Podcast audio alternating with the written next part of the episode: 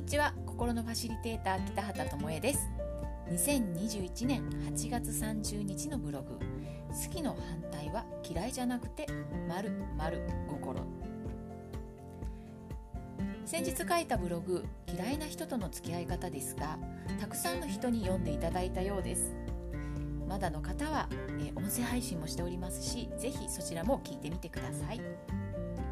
えっとね私ブログでこんなこと書いてます。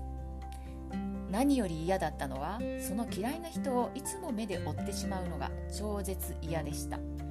相手の荒探しをしててそれに対してイラッときてムカッときて文句を言うことをやっていました。引用させてもらいましたがこの状態っていうのはね相手に自分のエネルギーを飛ばしているんですね。念を飛ばすと言えば分かりやすいかな。エネルギーを動かすものって唯一人の意識なんです。だから飛ばすつもりがなくても相手を意識した瞬間にビュンって飛んでいってしまうんですね。でなおさらにそこに悲しみとか怒りとか恨みなどが乗っかっているとすごい量のエネルギーが飛んでいってしまいます。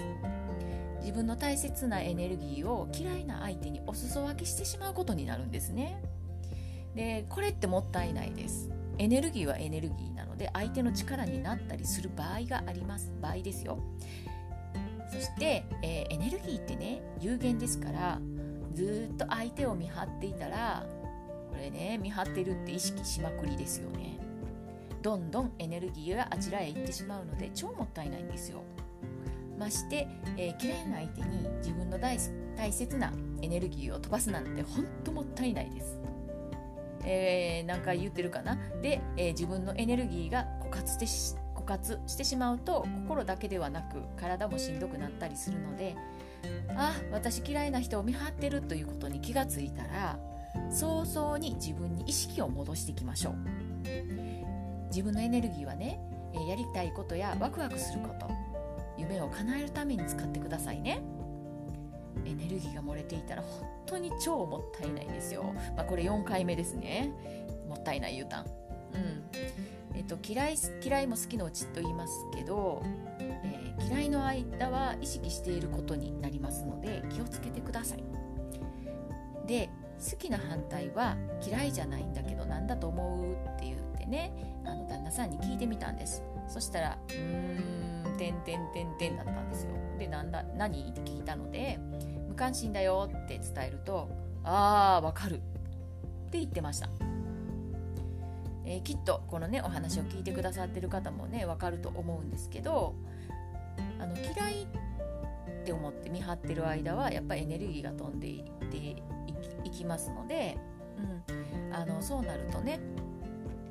どんどん自分のところから流れていってしまう。だけれど無関心になると無関心だからね。関心寄せないじゃない？意識飛ばさないから。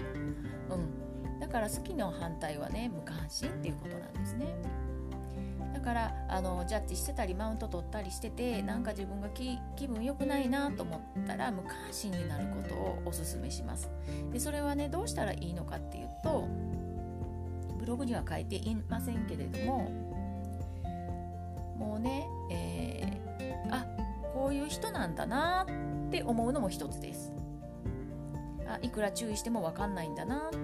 いくら、えー、声をかけても一緒なんだなっていう風にもうね人を変えることはできないのでこちらが諦めるしかないんですよね。